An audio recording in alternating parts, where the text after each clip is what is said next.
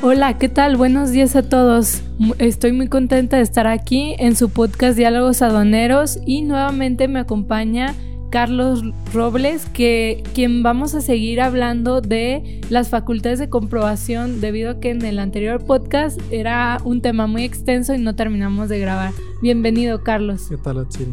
Gracias por la invitación de nuevo.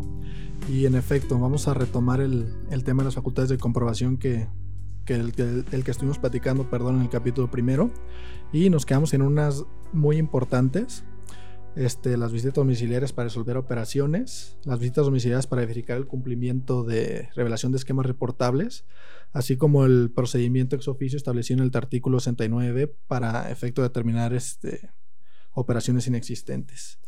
Vamos a comenzar con las visitas domiciliarias para este, resolver operaciones, la cual consiste en una visita domiciliaria que, hace la autoridad sendaria a efecto de registrar este, las operaciones como ingresos a, juicio de, la autoridad, así como el valor de los actos o actividades de cada una de ellas, y eh, así como la fecha y hora en que se realizaron. Esta, esta facultad funciona para que la autoridad pueda obtener información y determinar de manera presuntiva este, los ingresos del contribuyente ya que a juicio de la autoridad, pues no se están, este, más bien incluyendo como, como ingresos las operaciones que éste realiza. Pasamos con la visita domiciliaria para verificar el cumplimiento de relación de esquemas reportables. Esto entró en vigor a partir del 2020 por una reforma publicada en, en diciembre del 2019. Esto consiste en la revelación de esquemas que generen directa o indirectamente la obtención de un beneficio fiscal en México al contribuyente tiene que cumplir con ciertos requisitos para que se considere esquema reportable porque existe una, pues una confusión con los contribuyentes en el sentido de decir, a ver, pues yo estoy haciendo mi planeación fiscal que no es agresiva para mi ejercicio fiscal y tengo que revelarla. No, existe una serie de requisitos que tiene que tener ese esquema para que se encuentre en la obligación de revelarlos. ¿Ok?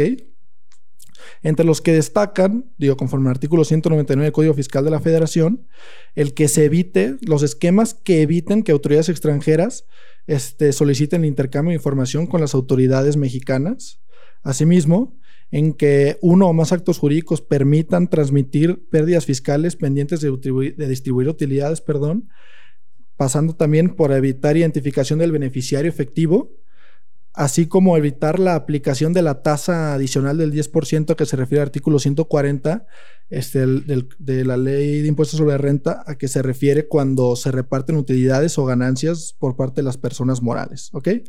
Esta visita estriba en que la autoridad requerirá al contribuyente para que acredite haber informado mediante declaración informativa la revelación del esquema reportable a que tenga obligación.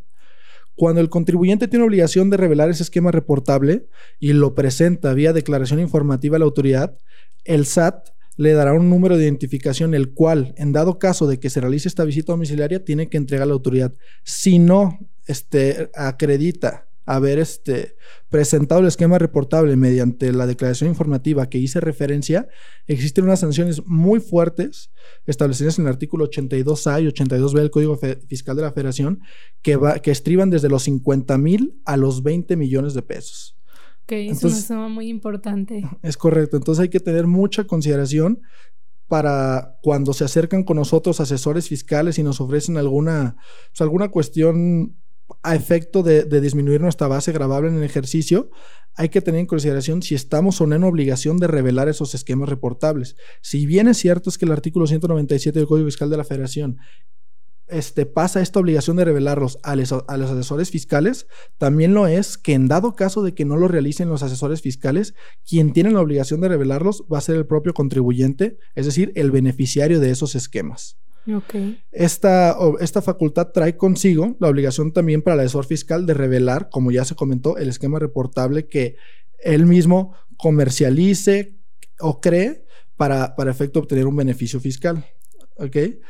¿Cuándo, ¿Qué va a pasar en dado caso de que, en efecto, quiero hacerme eh, llegar de un asesor fiscal para efecto de que implementen mi empresa un esquema reportable? Lo ideal es establecer en un documento sencillo, en una carta que no se tiene que presentar a la autoridad, simplemente es una carta que se queda al propio contribuyente, en el cual establezca quién, de quién va a ser la obligación de revelar ese esquema. ¿ok? Entonces es muy importante que consideren eso porque existen varios este, supuestos en los cuales si el, si el asesor fiscal no los reveló, va a tener que revelarlo al contribuyente y si éste no acredita haberlo revelado, teniendo la obligación, este, pues se va a hacer acreedor la sanción que antes mencionábamos. Muy bien. Y bueno, como dándoles un resumen de cuáles son las eh, facultades de comprobación y cuántos años y todo, porque siento que a lo mejor en este punto, si no escucharon el capítulo 1, van a estar un poquito perdidos, pero en, digamos, en resumen, podemos decir que ¿Son 10 facultades de comprobación? En efecto, son 10 facultades de comprobación establecidas en el artículo 42 del Código Fiscal de Federación, más una que ahorita abordaremos. Este, vamos a pasar por las facultades más relevantes que son las visitas domiciliarias en materia de revelación de, esquemas reportables, como ahorita comentábamos, de acreditación de operaciones, visitas domiciliares como tal, los, este, el famoso revisión de gabinete, y las demás que hace referencia, que no es que sean importantes, sino que no son tan comunes y no son tan coercitivas y molestas para el contribuyente. Vamos a, poner un ejemplo, si bien es cierto, todas son molestas, pero una, una, revisión electrónica no lo es tanto porque a lo mejor todo se atiende por buzón tributario y lo hace más digerible y más fácil, inclusive hasta para que lo atienda el propio contador del contribuyente y no sea necesario contratar a un fiscalista o un abogado para, para llevar a cabo la, revisión, ya la postre, si se obtiene como consecuencia de una contribución emitida una liquidación y se quiere recurrir vía recurso o impugnar vía juicio de nulidad, pues sí se necesitará un abogado. Como comentaba, hacía falta una que no establece el, artículo 42 y es, el, es una facultad establecida en el, artículo 69 del Código Fiscal de la Federación, el cual establece que la autoridad puede presumir la inexistencia de operaciones amparadas con los CFDIs que emite el contribuyente cuando se está en EFOS, es decir, empresas que facturan operaciones simuladas, siempre que al juicio de la autoridad, es decir, no tiene que probar nada, simplemente a su juicio, con por medio de sus facultades discrecionales, este, la autoridad piense o pretenda que el contribuyente ha estado emitiendo comprobantes fiscales sin contar con los activos, el personal, la infraestructura, capacidad material directa o directamente para prestar los servicios o producir este, los servicios, comercializar o entregar los bienes que amparan esos comprobantes fiscales digitales. O en su caso recibirlos, ¿no? Son los famosos como EFOS y EDOS. es correcto. Este, en efecto, ahorita pasaremos con los EDOS. Porque, ah, ¿qué, ¿qué, sucede? ¿Cuál es el procedimiento? La autoridad, este, mediante notificación en el buzón tributario, en la propia página del SAT y en el diario oficial de la Federación, publica a los contribuyentes que a su juicio considera que están emitiendo o están facturando operaciones simuladas. Mm. Una vez que el contribuyente se encuentre en ese supuesto, contará con 15 días prorrogables a 5 a efecto de desvirtuar lo que dice la autoridad. Esto es que emite este, operaciones inexistentes. De no poderlo desvirtuar o de, o de no desvirtuarlo conforme a las sí, pruebas aportadas y alegatos aportados por, por el contribuyente, se publicará este en una lista definitiva, la cual tiene como consecuencia que una vez publicada esta lista, las empresas EDOS, que es, decir, que deducen operaciones simuladas, tienen 30 días para, para acreditar que en efecto recibieron ese servicio o recibieron o sí compraron ese producto. Muchos preguntan, ¿es, ¿es, muy usual este tipo de empresas para disminuir la base grabable y deducir? Muchos preguntan, ¿cómo le puedo hacer para, en dado caso que me llegue una, una auditoría de este tipo y si realicé la operación con la, con la empresa que no desvirtó lo, dicho por la autoridad, ¿cómo le puedo hacer para acreditar que en efecto sí compré ese bien o sí recibí ese servicio? Sencillo, en contabilidad. Vamos a utilizar este, como prueba los FDIs, este, las pólizas entregables, correos de comunicación entre los contribuyentes, contratos de prestación de servicio que se hayan celebrado o contratos de compraventa que tengan fecha cierta, pero sobre todo la prueba madre que, que se encuentre en los asientos contables del contribuyente. ¿Ok? Darle materiabilidad, por así decirlo. Es correcto. Es correcto. Es correcto. Muy bien.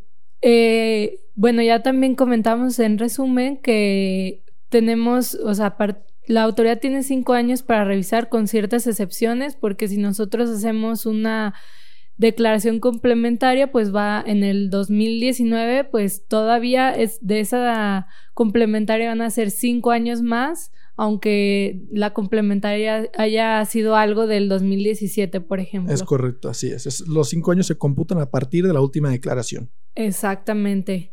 Para que tomen en cuenta esto y ya yéndonos un poquito más a comercio exterior, digamos, yo les podría decir que hay cinco facultades de comprobación, cinco momentos donde la autoridad puede ejercer sus facultades de comprobación.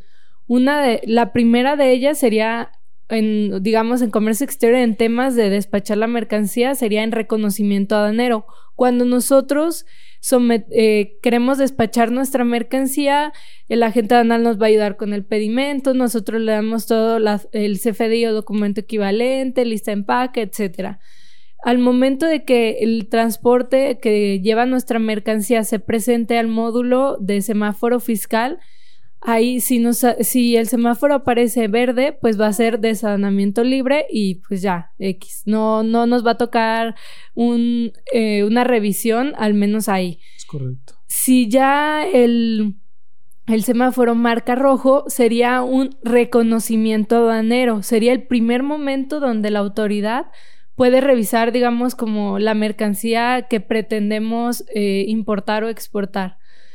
¿Qué pasa en un reconocimiento aduanero? Bueno, pues ya el verificador va a checar, a cotejar la documentación que nosotros traemos, o sea, el pedimento y sus anexos del pedimento contra, digamos, lo que está viendo físicamente y si todo sale bien, si ve que no hay como alguna discrepancia, entonces nos deja ir. Si ve que, que sí hay algo, puede también revisar la mercancía y hasta un 10% y ya ahí si encuentra anomalías en ese mismo en esa misma mercancía, entonces ya en ese 10% puede revisar incluso todo el embarque y puede e, eso, o sea, digamos que cuando nos toca reconocimiento de enero hasta que no se termine el proceso, pues no no puede ser liberado nada. Si ya no nos encuentran nada, ahora sí nuestra mercancía eh, podría transitar libremente y si sí nos encuentran algo, pues tendremos que pagar las multas correspondientes.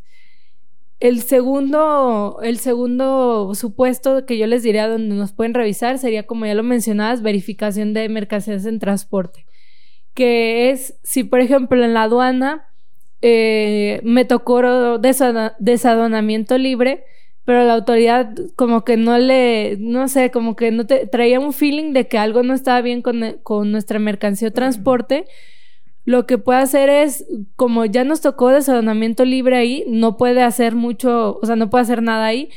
Saliendo de la aduana, literal, saliendo de la aduana, nos puede decir, ah, ok, vamos a hacer una verificación de mercancías en transporte, por favor apague el vehículo, bájese y vamos a hacer la revisión. Claro, digo, es necesario mencionar que esta facultad la tienen las autoridades aduaneras, es decir, relativas a la entrada y salida de mercancía del país. Pero también es necesario mencionar que pueden ejercer estas atribuciones, como lo mencionábamos en el capítulo primero, de forma coordinada y en, y en colaboración, los tres niveles de gobierno, así como las autoridades fiscales como lo son el SAT y aduaneras de otros países. Si bien es cierto es que te pueden liberar, también lo es que si, si algo no le cuadra a la autoridad, en, el tránsito te va a detener y te va a solicitar este, la revisión de la mercancía. Como comentábamos al igual en el capítulo primero, si, si, se establece una sanción y no es emitida por una facultad este, competente para ello, pues ya será un tema de, ya de recurrir la vía recurso o impugnar la vía juicio. Así es. Y bueno, ya decimos, no, pues Atsiri ya me salvé, no me hicieron ni reconocimiento aduanero ni verificación de mercancía en transporte, pues ¿qué creen? No se han salvado, porque puede ser que en su domicilio, ya sea una, una visita domiciliaria, una revisión de gabinete o un requerimiento electrónico, como bien ya lo mencionaba Carlos, pues cualquiera de estas tres otras formas nos pueden requerir temas de, de, nuestros expedientes para comprobar la legal estancia, para ver que realmente cumplimos con los requisitos, todos los requisitos eh, legales, documentales que se requieren para importar o exportar la mercancía. Entonces, es muy importante que recuerden como estas cinco principales facultades de comprobación en temas de comercio exterior. Y hablando de eso, me gustaría entrar en un tema donde ¿Qué pasa cuando pues sí me detectan algo, algo en, en alguna de estas facultades y ven, y es causal de un embargo precautorio, el famoso PAMA. Es correcto, el procedimiento administrativo en materia aduanera. ¿Qué sucede cuando, cuando pasa eso, que es causal de un embargo precautorio? Se rechaza el valor de lo declarado y la autoridad aduanera, ¿qué va a hacer? Va a tratar de determinar el valor real de la mercancía en aduana, es decir, sin que salga de la misma. Este procedimiento este, inicia con la notificación del PAMA con motivo del reconocimiento aduanero, como bien comentas, verificación de transporte o por ejercicio de las facultades de comprobación que comentabas ahorita al último. Cuando embarguen precautoriamente, existe posibilidad de, de, sustituir ese embargo mediante las garantías a que se refiere el artículo 141 del Código Fiscal de la Federación, como lo son el pago en efectivo, este, la prenda, o este, sí, la prenda, la fianza o así como una sustitución por, por un obligado solidario, que regularmente no sucede eso. Puedes, perdón, puedes comentarnos un poquito más acerca de qué es la prenda, porque a lo mejor nuestro público no va a entender ah, muy bien qué es eso. Garantizan el cumplimiento de esa obligación o de esa contribución que puede omitir mediante la prenda, es decir, ofrecer algo a cambio. Ok. Algo que tenga obviamente un valor similar a lo que está en Así, una garantía prendaria. Ok. Ahora bien, ¿Qué sucede esto? La autoridad este, aduanera notificará el inicio del PAMA a efecto de que designe domicilio este, el contribuyente para oír y recibir todo tipo de notificaciones y la designación de dos testigos al igual que la visita domiciliaria. Levantará el acta y a su vez el interesado tendrá 10 días hábiles para ofrecer pruebas y formular alegatos que a su derecho convengan a efecto de desvirtuar lo alegado por la autoridad aduanera, así como acreditar la legal posición o estancia de las mercancías de que se trate, así también como el valor declarado de las mismas. Cuando no se presenten las pruebas o éstas no resulten suficientes para desvirtuar lo alegado por la autoridad o lo aducido por la autoridad, la autoridad dictará una resolución en un plazo no mayor a cuatro meses. Emitida la resolución, el contribuyente podrá optar por combatirla a través del recurso de revocación ante la, propia autoridad, o vía juicio de nulidad ante el Tribunal Federal de Justicia Administrativa.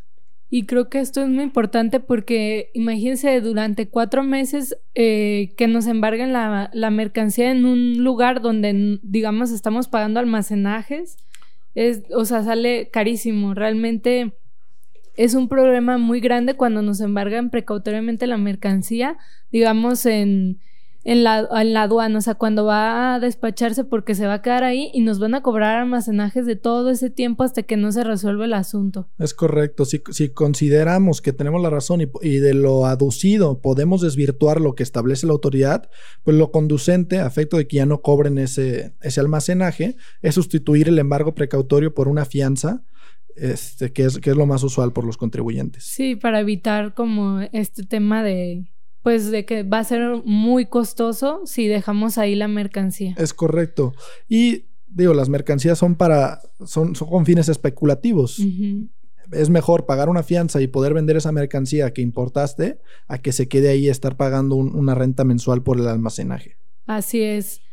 Ahora bien, hablando de hay varias causales de PAMA, no hay, digamos, diversas, no solo es una, y es importante mencionarles como las principales para que en dado caso, pues espero que no caigan, porque si no, pues les van a embargar precautoriamente la mercancía, pero para que tengan eh, excesivo cuidado en esto.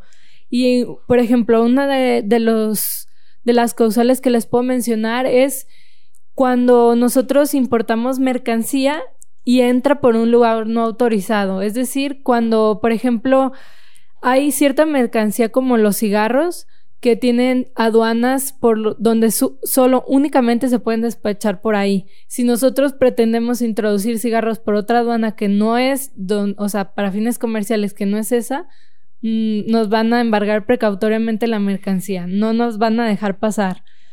Cuando obviamente la mercancía sea de importación o exportación prohibida, tenemos todo tipo de estupefacientes que están prohibidos en, en, nuestra ley, importarlo, exportarlo. Obviamente, si tratamos de hacer eso, pues nos lo van a embargar precautoriamente y obviamente no vamos a tener cómo desvirtuar esto. No cumplir con las regulaciones y restricciones no arancelarias, es decir, eh, las NOMS, por ejemplo, las NOMS de seguridad, algún permiso de COFEPRIS, de Secretaría de Economía, cualquier autoridad competente que nos solicite un permiso para importar o exportar la mercancía y nosotros no podemos acreditar que cumplimos con esto, de igual manera va a ser una causal de embargo precautorio. Ojo, las NOMS de información comercial no es este caso. Eh, solamente eh, para que proceda el embargo, el embargo precautorio PAMA para las NOMS de información comercial tienen que ser en una visita domiciliaria o en una verificación de mercancías en transporte que nos detecten que no está cumpliendo con el etiquetado que nos marca alguna NOM. Es correcto, digo, esa facultad viene establecida en la fracción quinta del 42 del Código Fiscal de la Federación de las llamadas visitas rápidas. Así es. También tenemos la omisión de cuotas compensatorias. y nosotros omitimos pagar cuotas compensatorias de, digamos, de la mercancía porque ese país o esa empresa está haciendo dumping, también es una causal de embargo precautorio.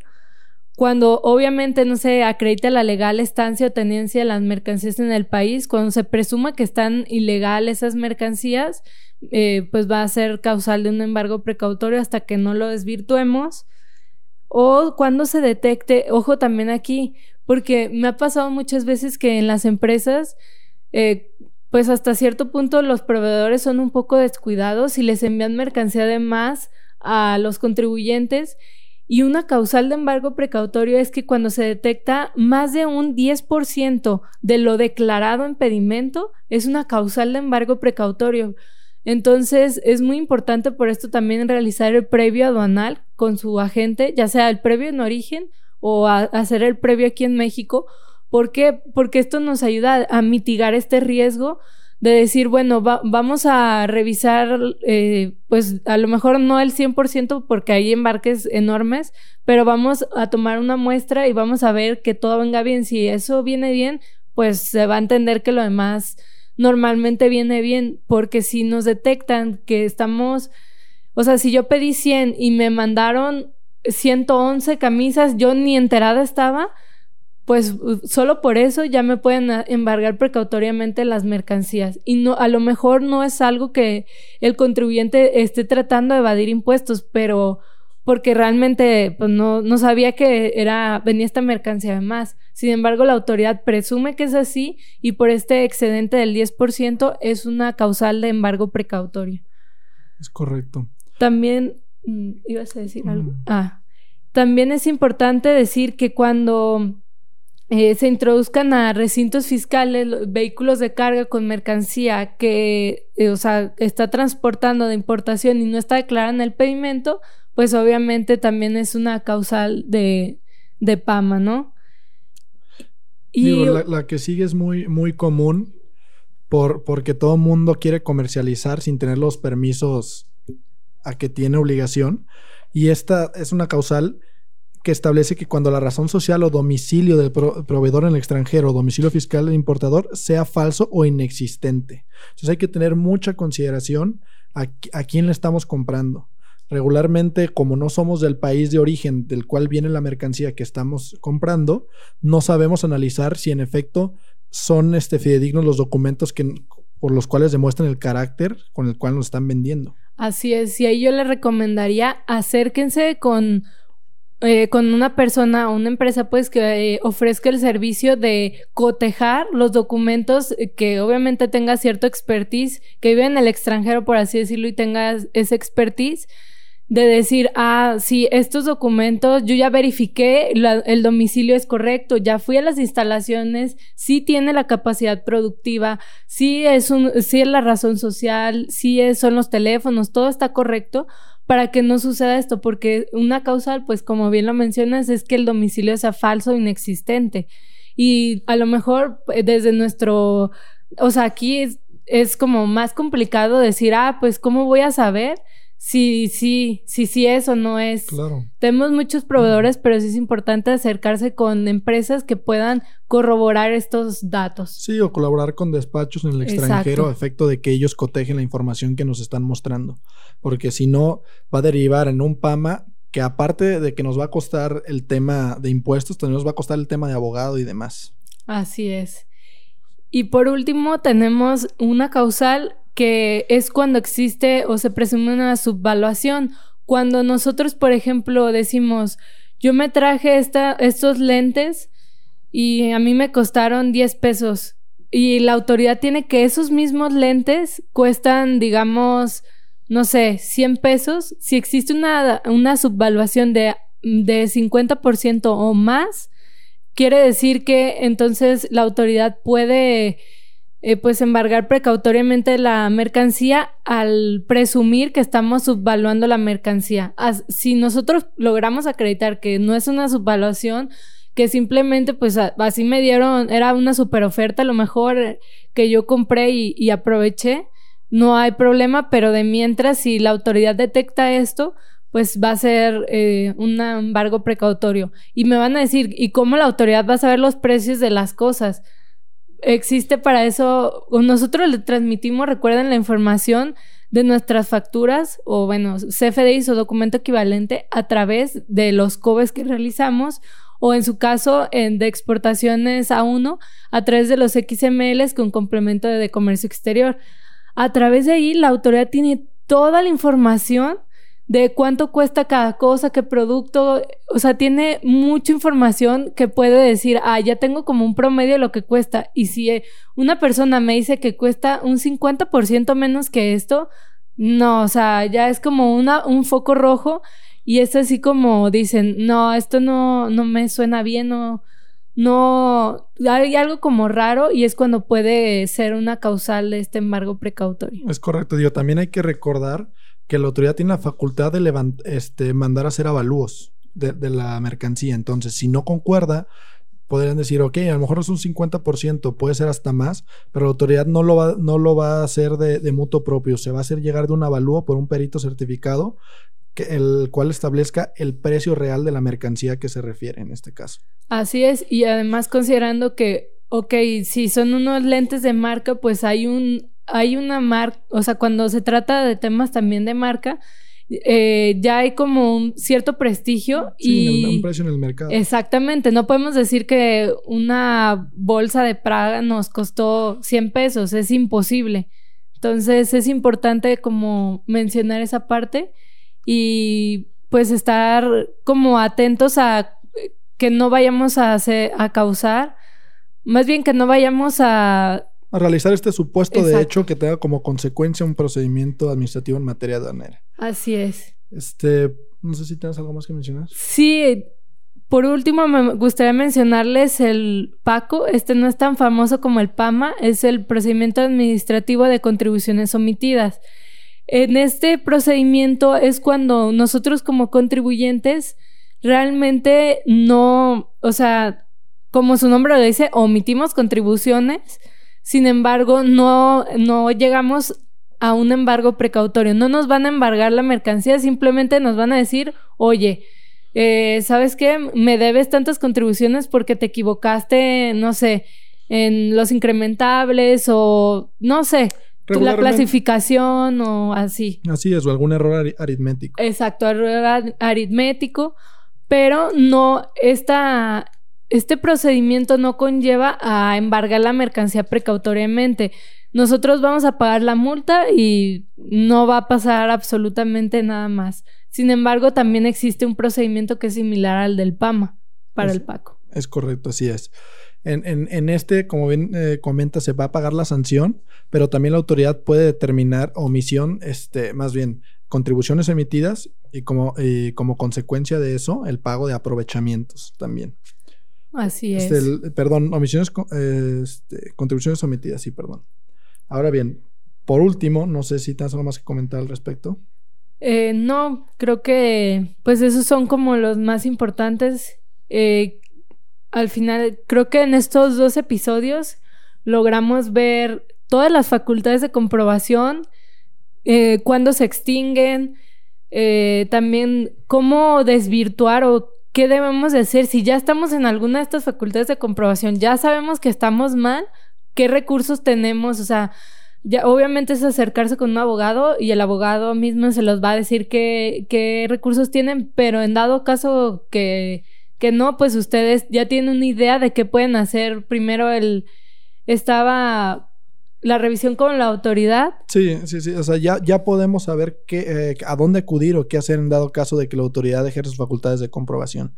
Como dato, quisiera comentarte, Tsiri, que derivado la fiscalización en el primer trimestre del 2021, el SAT ha recaudado 112 mil millones de pesos como consecuencia de sus facultades de comprobación.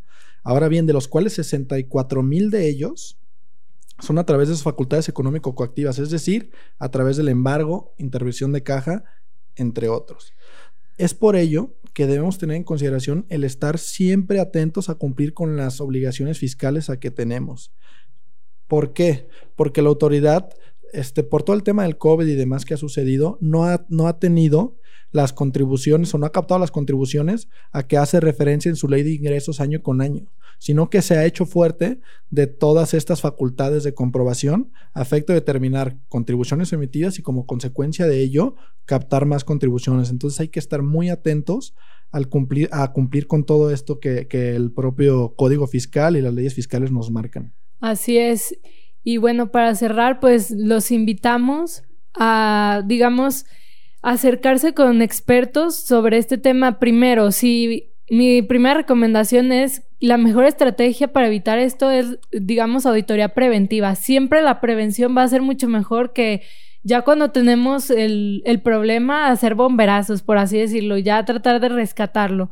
Entonces, para ello yo les recomendaría, obviamente, asesorarse con un buen abogado fiscal de la mano de un contador y en la parte de comercio exterior, pues tener un despacho que mes a mes o periódicamente le realice auditorías preventivas en donde les va a revisar si, si les pueden, eh, o sea, si en dado caso, una, como una simulación de una auditoría, ya sea de visita domiciliaria o de un requerimiento eh, electrónico o revisión de gabinete para que para que ustedes ya se sientan preparados. Es como una simulación de un, porcentaje de, eh, de sus operaciones para que si llega a pasar ya van a saber de qué de qué pata cojean por así decirlo. O sea qué es lo que tienen que poner más más atención exactamente para que lo traten de prevenir. Y bueno, ya si se les vino ahora sí que el problema, pues en lugar de, a veces lo barato sale caro de ir con un abogado y, que diga, no, pues yo te cobro cinco mil pesos, pero a ver, hay que ver también el expertise, qué, qué asuntos ha llevado, dónde ha trabajado, para ver si realmente nos puede ayudar con el caso. Y pues siempre es mejor acercarse con los expertos porque a veces esos 5 mil se convierten en un crédito fiscal que pudo haber sido, sido evitado si desde un inicio se acercaban con un abogado experto en la materia, porque a veces lo agarran abogados que todólogos y que no saben bien realmente qué. Es correcto, acercarse con las personas que saben, porque no siempre tiene que derivar todo en, una, en un crédito fiscal. Se puede corregir de manera espontánea a lo largo de la facultad de comprobación y evitarnos el, el pago de sanciones. Entonces. Ah, y ahorita ya para terminar, ahora sí, ahorita que mencionaste la corrección, es muy importante mencionarles que eh, nosotros, antes de que la autoridad ejerza sus facultades de comprobación, tenemos la posibilidad de rectificar nuestro pedimento. ¿Qué pasa? Si nosotros ya nos dimos cuenta que nos equivocamos en la fracción arancelaria, en el pago de contribuciones, cualquier dato que se asiente en el pedimento, podemos rectificarlo y evitar la multa con ello. Ya si estamos en facultades de comprobación, por ahí sí ya nos dice la autoridad, no, ya no me puede rectificar porque ya nos va a querer imponer una multa. hay veces que se puede, hay agravantes y atenuantes, somos primer, es la primera vez que cometemos una infracción, etcétera, y, y por eso el rango de las multas y nos pueden poner a lo mejor la más baja, pero sí es importante que también cuando nosotros como despacho les decimos, oigan, ¿saben que tienen estos errores? Pues sí traten de corregirlos y no nomás se quede ahí como en el limbo de que, ah, gracias, tengo todos estos errores para que en futuras eh, ocasiones y que ya de verdad sea una auditoría real, pues ya no tengan que corregir, no sé, 100 expedientes si ya fueron corrigiendo de 10 en 10 cada vez que nosotros les comentamos o hasta que llegue el punto que pues ya no tienen ese error. Así es, digo, lo mejor, perdón, lo mejor que se puede hacer es la prevención. Así es, pues muchas gracias por sintonizarnos. Eh, ¿En dónde podemos encontrar así al, al despacho? Navarro, Medina y Castro en las redes sociales. Estoy a la orden. Carlos Roberto Robles Medina. Perfecto, muchas gracias Carlos. Eh, y también no se olviden de seguirnos en nuestras redes sociales, Pepper and Salt, en Instagram, Facebook, Twitter, todas las redes sociales, por ahí nos pueden encontrar. Muchas gracias. Gracias.